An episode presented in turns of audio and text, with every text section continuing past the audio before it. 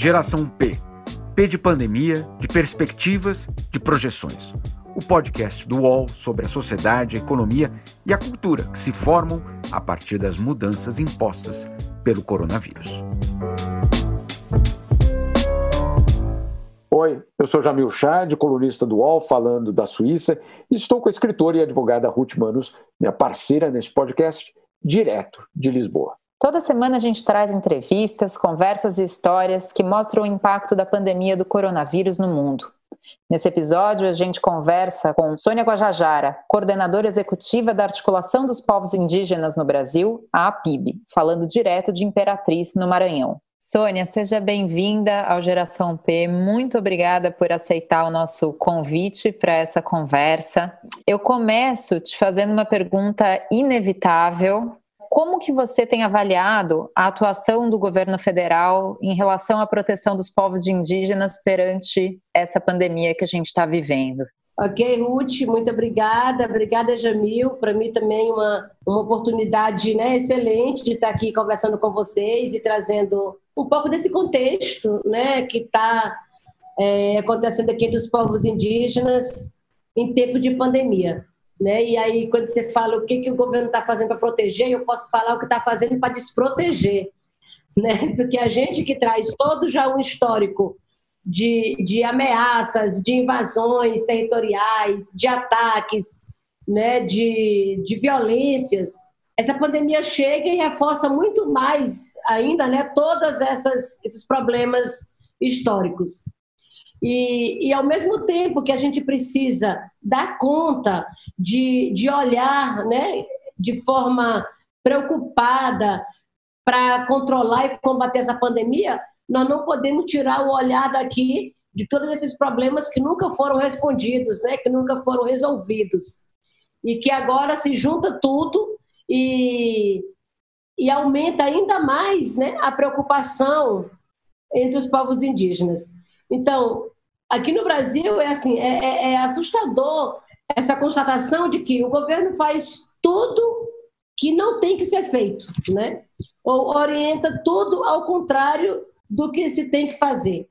E aí, pior do que é, é, ir na contramão, acaba é, sendo muito omisso, né, negligente com, com tudo nesse momento. E, e para nós, povos indígenas, né, muito mais do que sentir essa negligência, é sentir um racismo institucional né, que acaba se transformando no genocídio autorizado. É, logo lá no início, quando tivemos o primeiro caso do indígena contaminado, né, foi uma indígena jovem do povo Cocama, no estado do Amazonas, que foi contaminada por um médico. E, e nada foi feito para se instalar alguma barreira sanitária para evitar uma maior contaminação. Então, o resultado foi o quê? Que hoje já morreram 40 pessoas somente do povo Cocama, no estado do Amazonas. E é por isso que eu digo que é um risco né, de, de genocídio, porque se nada se fizer, mesmo daqui para frente, né, o, o risco de, de de letalidade, né, assim, generalizada, tá muito, né, é, é, muito grande, assim. E, e aí nós temos nesse momento, né, já 121 casos de óbitos entre os povos indígenas, né? 121, olha só, isso não é pouca coisa, né? Desses 121 casos, né, a maioria está no Amazonas. Nós temos 89 casos só no estado do Amazonas. E aí daí vem o estado do Pará, Amapá e Roraima, que são os estados da Amazônia que estão com a maior, o maior índice de contaminação, né? E aí nós temos um número já de 846 é, contaminados né, nesse dia 26 de maio, né? Então, eu queria só, só também trazer esse número para uma análise em relação à população geral, né? Sobre a letalidade. Então, esse número de óbitos corresponde a 14,3% da letalidade entre os povos indígenas, enquanto que na população brasileira no todo é 6,5%. Então, quando você traz né, esse recorte indígena, mesmo só um número de 121 óbitos e que dá esse percentual, nos mostra que esse número está crescente a cada dia. Então, o que os estudiosos estão falando para a gente é que a tendência é que a intensidade de contaminação por esse vírus nos povos indígenas se dê a partir da metade de junho, né? da metade de junho em diante. Então, nós estamos realmente assim, num, num momento muito perigoso, muito preocupante, que nós temos que buscar forma de atuar agora, né? E a gente não vê nenhuma atuação do governo federal para adotar ações né, capazes de, de, de combater ou de evitar essa proliferação. Sônia, e o que vocês, ou o movimento, eh, tem feito na tentativa de combater a pandemia? Então, o movimento indígena né, realizou nesse período aqui, de 27 a 30 de abril, realizamos o acampamento Terra Livre online para fazer essa discussão, né, tanto da, da pandemia quanto de todos esses ataques por medidas legislativas que continuam tramitando no Congresso Nacional, né, é, e tantas outras né, situações que aparecem mais fortes nesse momento. É, realizamos em seguida a Assembleia da Resistência Indígena, para elaboração de um plano de enfrentamento, considerando esse perigo né, de maior intensidade a partir de junho, o que, que se pode fazer agora nessa nova etapa? O primeiro trabalho foi de orientar os bloqueios né, das entradas das aldeias, foi de evitar visitas, foi de usar a higienização, né, de lavar as mãos, usar máscaras. Então, a gente continua com essas orientações que são importantes, mas a gente precisa pensar de como estruturar daqui para frente para casos de isolamento, né, que a pessoa precisa de isolamento quando está contaminado ou mesmo de tratamento. Então, nós estamos agora nesse, nesse período de elaborar esse plano. Esse plano, a PIB, ele consta medidas emergenciais, que é o todo, né? O que precisa fazer agora, é, medidas legislativas, o que, que a gente pode combater ou tentar incidir no Congresso, medidas é, judiciais, né, o fortalecimento de uma rede internacional para poder aumentar esse apoio né, da comunidade internacional e, e, o, e a parte da comunicação. Como fortalecer as redes a partir do que a gente já tem né, e, e usar uma, a linguagem tanto de orientação para dentro, que vai desde os podcasts, né, desde vídeos, a radiofonia para chegar nos mais diversos né, lugares, áreas mais remotas e também essa comunicação para fora, para denunciar, para visibilizar né, assim, a real situação. E Sônia, vocês têm um levantamento diário com dados sobre como a pandemia afeta os povos indígenas. Você pode falar para a gente um pouquinho sobre o porquê de vocês estarem fazendo isso? Porque a gente observou que a CESAI, a Secretaria Especial de Saúde Indígena, é, primeiro estava se negando a notificar os indígenas que não estão nas aldeias. Né? Os indígenas que estão em situação de contexto urbano não recebem atendimento e nem são notificados pela CESAI, Secretaria Especial de Saúde Indígena. E aí a gente começou né, a perceber isso e nós começamos uma forma de registrar tudo, porque a CESAI precisa garantir um atendimento igualitário para todo mundo, né? para todos os indígenas. Então a gente sentiu essa necessidade de registrar. E com o aumento desse número de forma muito acelerada, a gente começou a perceber que a CESAI não estava só não notificando os indígenas que não estão nas aldeias, mas não estava notando mais nada, porque a própria declaração de óbito divulgada pelos DICEIs não estava sendo atualizada no boletim da CESAI. Então a gente começou né, essa preocupação é, de ter isso registrado, porque a, a, a gente já viu isso, né, essa história, na ditadura militar, quando 8.400 indígenas foram mortos e não foi registrado oficialmente em lugar nenhum. 30 anos depois, o relatório Figueiredo mostrou os desaparecidos pela ditadura. Então, a gente está registrando isso diariamente, porque a gente não quer que daqui a 30 anos né, apareçam os registros dos mortos pela Covid-19. E a gente não vai esperar pelo Estado brasileiro, pelos órgãos e principalmente por este governo porque o que eles querem mesmo é esconder esses números, né? esconder essa realidade e, e assim né, é, omitir né, ou negar o apoio que tem que ser dado. E para complicar ainda mais, a gente, a gente começou a fazer parceria com os DCEIs, com os polos base, enquanto movimento indígena, e levar algum tipo de apoio, como EPIs, né? os equipamentos de proteção individual para as equipes. E aí nós fomos surpreendidas por uma carta da CESAI enviada aos de seis, impedindo o recebimento desses apoios que estavam chegando. Né? E aí a gente foi para cima, né? a gente foi lá e pressionou. E aí, no final, aí, no dia, na quinta-feira, a gente recebeu outra carta né, deles mandando por DC e mudando a versão primeira. Então, no momento que o mundo inteiro está gritando por apoio, né, por ação humanitária, como que vai se negar um apoio para salvar vidas, né, ou para ajudar quem precisa? Então, isso é inadmissível, esse, essa postura né, do governo federal e aqui, né, fazendo esse recorte em especial a CESAI. Então, nós estamos com esse plano de enfrentamento e vamos seguir articulando parcerias para que a gente possa ter condições de implementar. É, Sônia, é, isso que você colocou é extremamente importante, porque de fato você está tocando num tema, eu diria, delicado, que é a subnotificação. Né? Agora, essa subnotificação é, nos povos indígenas, ela não reflete um mal-estar muito maior? Será que não, não seria um espelho de uma realidade ainda mais dramática, que é justamente a, do risco de extermínio de alguns dos povos. Quer dizer, como é que vocês eh, estão lidando com isso no sentido eh, a subnotificação ela é, ela é, vamos dizer assim, predeterminada ou ela é um acidente? Como, como que vocês estão visto isso? Nós estamos vendo essa, essa subnotificação né, como um, assim, algo proposital né? Porque esse governo já vem negando esse atendimento. Desde a campanha, né? Já vem, já vem é, anunciando uma política integracionista dos povos indígenas, né?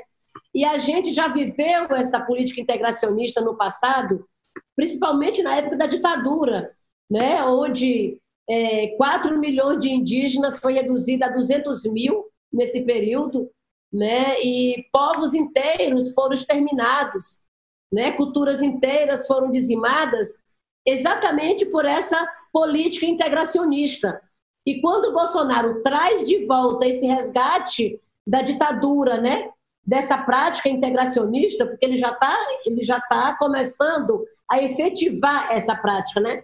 Então, com certeza, não é algo isolado que está acontecendo essa subnotificação ela é programada né, para trazer os indígenas já para essa, né, essa efetivação de sua decisão, né, que é integrar os indígenas a um padrão único de sociedade, a um jeito único de, né, de inclusive de produção, né, já trazendo aqui o que ele está tentando nesse momento, que é transformar os indígenas em trabalhador rural, né?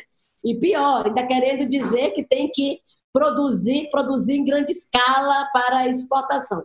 Então, é, é isso que ele tenta trazer, mas o que, é que tem por trás disso? Mostrar que os indígenas não precisam mais de territórios regularizados, que né, não, não tem mais essa história de território sagrado, que agora a terra é um, é um bem de consumo, é um bem de exploração, né, e que todos têm que ser integrados mesmo, porque o que interessa é, é ter renda, né? é ter renda, é garantir a economia. Então, é, essa pandemia e essa subnotificação, com certeza, vem reforçar já essa política né, desse governo e que nós temos que lutar para que seja interrompida imediatamente. Ô, Sônia, eu estava pensando aqui, né, que quando a gente estuda história na, na escola, a gente aprende sobre o fato de que os colonizadores levaram uma série de doenças para o Brasil, né, lá em 1500, que acabaram por dizimar povos indígenas. E eu estava pensando que, que, de certa forma, o que a gente está vendo é um cenário que se repete, né? Porque essa é uma doença, a Covid-19, que chega no Brasil levada também por né, uma população branca e privilegiada e que acaba contaminando uma série de outros núcleos da sociedade. Como que os povos indígenas estão encarando essa, essa situação que é quase uma repetição histórica, né? Sim, exatamente, né? Uma repetição histórica, né? De, de práticas muito violentas, né? Sangrentas, como aconteceu durante todo o período de colonização, o período da ditadura. E exatamente por já ter passado por isso, é que nossos povos são todos muito assustados, né? Todo mundo muito assombrados, com medo, procurando formas de se proteger porque a gente já viveu isso, né? de, de povos inteiros exterminados e muitas das vezes de forma proposital. Por isso que a gente fala que nesse momento a, a subnotificação é a arma que está sendo utilizada para invisibilizar toda essa negligência, né? Porque na ditadura o que foi utilizado foi exatamente é, o vírus levado para dentro das aldeias com roupas, né? E até com alimentos para poder envenenar e matar aqueles povos. Então, da mesma forma, né, que aconteceu naquela, naquele período, né, usando outras estratégias, né, estão fazendo agora. E, e quando a gente fala que nós estamos buscando refúgios, né, buscando formas seguras de se proteger, a gente cai ainda né, nessa, nessa triste realidade de povos que não têm seu território, que não têm sua aldeia, que não têm sua terra demarcada, como a realidade aqui no Mato Grosso do Sul, que os indígenas vivem né, na beira das estradas, porque seu território está entregue para fazendeiro. Né? E muitos não têm água nem para beber e muito menos para lavar as mãos. No sul do país, que a gente tem ali uma realidade de mais de 60 acampamentos, que as pessoas vivem debaixo de lona, entre o, o asfalto e a cerca do latifúndio. Né? Da mesma forma, no Nordeste brasileiro, as pessoas vivem né, em retomadas de terra, né? também porque as terras foram entregues para fazendeiro, para especulação imobiliária, né? E, enfim, a gente percebe que essa orientação mais recomendada, que é ficar em casa, lavar as mãos, infelizmente ainda é privilégio de uma pequena elite. Geração P volta já.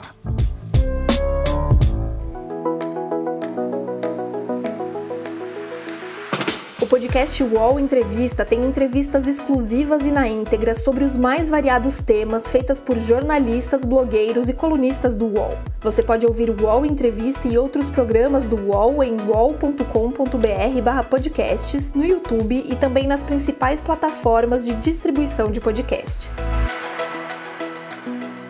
Recebe salário, faz transferência, pagamento, recarga de celular e até empréstimo, tudo sem taxa. PagBank, a sua conta grátis do PagSeguro. Baixe já o app e abra sua conta em 3 minutos. Sônia, eu queria te fazer uma pergunta até, é, eu diria, mais é, cultural, do, do, no, no, no, sentido das, das diferenças de percepção do que é uma pandemia. Essa pandemia, ela chacoalhou com a sociedade rica, com a sociedade, obviamente, com as periferias. É, aí a gente vê aqui na Europa, mas também no Brasil, uma série de é, teorias do, do, porquê essa pandemia chegou. É, e cada um, e cada sociedade, cada religião olha para essa pandemia até de uma outra forma. Né? Algumas, é, eu diria, é, muito interessantes, outras já são teorias da conspiração, e aí, obviamente, estamos falando de desinformação é, proposital, o que não é o caso. E a pergunta é, com relação aos povos indígenas é como que é visto uma pandemia? O que ela significa?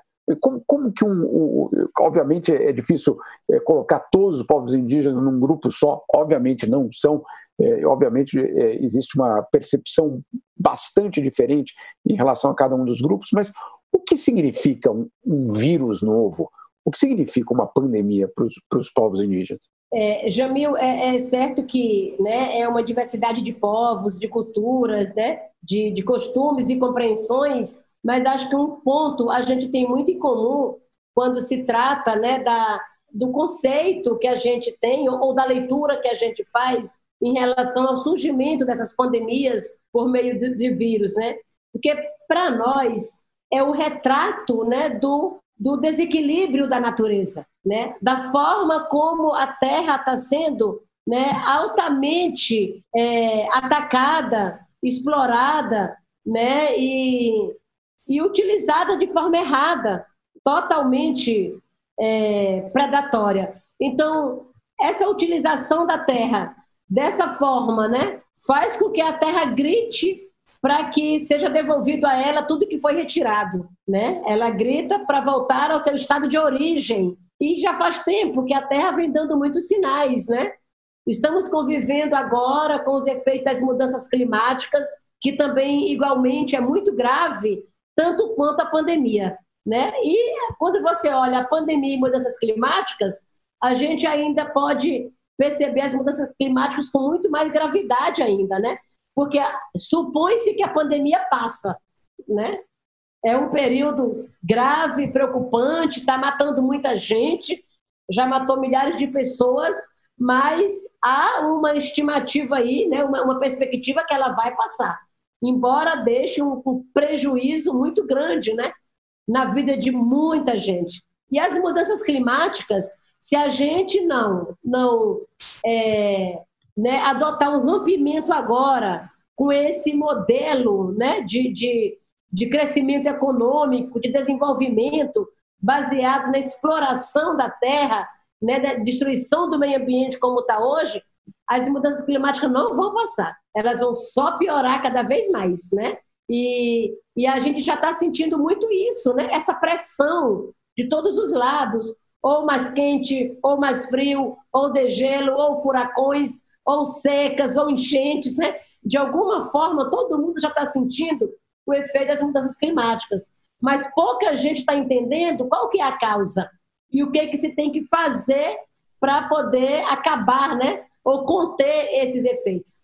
Então, nós indígenas não tem como a gente é, fazer essa leitura do surgimento do vírus, né? Que provocou a pandemia, sem trazer essa preocupação, essa leitura, né? Dos cuidados que se tem que ter com a, com a Mãe Terra. Sônia, da sua experiência internacional, que eu sei que é considerável, é, eu queria saber, olhando para esse momento que a gente está vivendo, né? Se você considera que vai haver um, um reforço da cooperação internacional, né, nesse, nesse mundo pós-pandemia, se a gente vai ter um fortalecimento do, do direito e da cooperação internacional, ou se na sua, né, da sua experiência e na sua visão, será que a gente vai ter um reforço do egoísmo, um reforço né, do, dos rompimentos entre as relações do, uh, dos países e até, quem sabe, um triste fortalecimento do nacionalismo? Você está pendendo para mais para qual lado? O lado mais otimista mais pessimista da questão? Olha, eu estou querendo ser muito otimista, sabe? Eu estou bem querendo ser otimista e, e, acreditar que, que essa pandemia vai deixar algumas lições, né? Porque é um momento que muita gente está tá conseguindo olhar para si mesmo e, e, e, perceber que ninguém é autossuficiente, né? Que todo mundo depende, né? De, de outra pessoa. Nesse momento que, que as pessoas é, é impedido de dar um abraço, é que vai que está sentindo falta desse abraço, né? Que muitas das vezes nem sabia o quanto importante era, né? Então, as lições que eu acho que, que, que tem que ficar nesse momento, uma é exatamente esse exercício da solidariedade, né? Que as pessoas têm que ter mais empatia com o outro, se olhar mais, né? Se colocar mais no lugar do outro. Porque tem muita gente precisando nesse momento de apoio, de ajuda, e eu estou vendo que muitas pessoas que sempre tiveram trancada no seu apartamento sozinho, tá buscando forma de ajudar o outro, né? E a outra coisa é exatamente essa sensibilização, né? E essa, essa consciência política, mais política, mais ecológica, né? De se reconectar com a mãe terra, com a mãe natureza e entender que nada do que ele se utiliza hoje, que em qualquer lugar que seja, é um produto final, né? Tudo tem uma origem e essa origem está vindo de um lugar que, que muita gente não sabe, né? Muita gente acha que a água que ele compra na garrafa mineral ou na torneira da casa dele nasce ali. E não sabe que vale a luta política que a gente faz e que paga com a própria vida para garantir que essa água chegue, né? Ou mesmo o leite que a pessoa bebe na caixinha, não sabe o quanto que está prejudicando lá no território, impactando o meio ambiente e com isso impactando a sua própria vida. Então, acho que as pessoas precisam entender um pouco, né?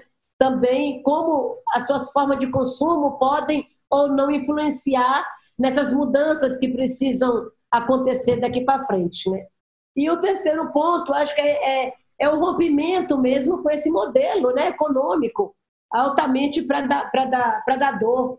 Né? E, e com isso, para mudar esse modelo econômico, uma coisa é clara: a descentralização do uso da terra. Nós temos que né, é, mudar com esse modelo para retirar essa terra né, que está sendo entregue na mão de, de, de, de 1%, né, por exemplo, do proprietário rural. E, e ser descentralizada para diversidade de produção e não para essas monoculturas como está. Então, é, é, é, um modelo que não se sustenta mais, já está mais do que dado. E aí no, a gente precisa né, influenciar para essa sensibilização, para essa consciência. E, e eu acho que é isso, né? Um pouco desses três pontos. E aí eu vejo, claro, eu acho que vai demorar um pouco ainda para que eh, volte né, as coisas, a sua rotina. E eu não vou nem dizer a sua normalidade, porque eu acho que a normalidade que vinha acontecendo, a gente não pode sair dessa daqui né, e voltar para o mesmo ponto do que de onde a gente parou. Não podemos. Eu acho que essa normalidade que a gente vinha, ela estava totalmente acelerada né, e totalmente também equivocada. A gente precisa agora partir de um outro ponto e que seja uma normalidade agora que tenha esse respeito, né? A, a, a vida, a solidariedade das pessoas, enfim, e as formas mais coletivas de, de vida, né? Então, embora demore um pouco ainda essa liberação para para todo mundo circular entre todos os países, né? Mas eu penso que esse espírito de solidariedade ele está ele tá se aflorando mais. Ruth, você sabe que você fez uma pergunta para a Sônia é, sobre a cooperação internacional, sobre o envolvimento internacional, ela falando aqui das fronteiras, mas é, talvez você não saiba, o ouvinte certamente não vai saber, mas a Sônia é uma das principais, eu diria, é, ativistas brasileiras no exterior que circula é, aqui em Genebra, na ONU. Ela tem, eu acho que ela tem até carteirinha já aqui na ONU, de tantas vezes que ela, que ela passa por aqui. Mas teve um episódio que eu nunca vou me esquecer. Eu estava dentro do gabinete da primeira-ministra da Noruega, é, dentro do gabinete, esperando o presidente naquele momento, que era o Michel Temer, que ia ter uma reunião com a primeira-ministra, e do lado de fora Claro, na Noruega, em Oslo, tudo é pequenininho. O palácio eh, da primeira-ministra era, na verdade, uma casa né, relativamente pequena. De repente, tem barulhos fora da janela. Eh, a gente olha para fora da janela e tem um protesto fora acontecendo. Fora Temer, né? Gritando. Fora Temer, eu lembro Muito dessa. Bom. E eu saio, né, eu saí do gabinete, saí para ver lá fora o que estava acontecendo. Quando eu chego lá fora, quem estava com uma placa fora Temer e pedindo proteção amazônica? A Sônia né, em Oslo, lutando ali e muito presente é, né, nessa, né, eu diria, né, nisso que ela falou, de, de, saber de onde vêm as coisas. Né? Jamil, eu acho que a, a, a Sônia deve ter sido um marco na história de Oslo, né? Porque não acontece muita coisa lá. Então, que bom que a Sônia foi pela causa e também para dar uma animada ali, não é, Sônia? Certa, certamente, certamente, é, o, que eu, o que eu quero dizer é que a tua participação internacional ela tem uma repercussão é, grande não só no Brasil, mas também fora.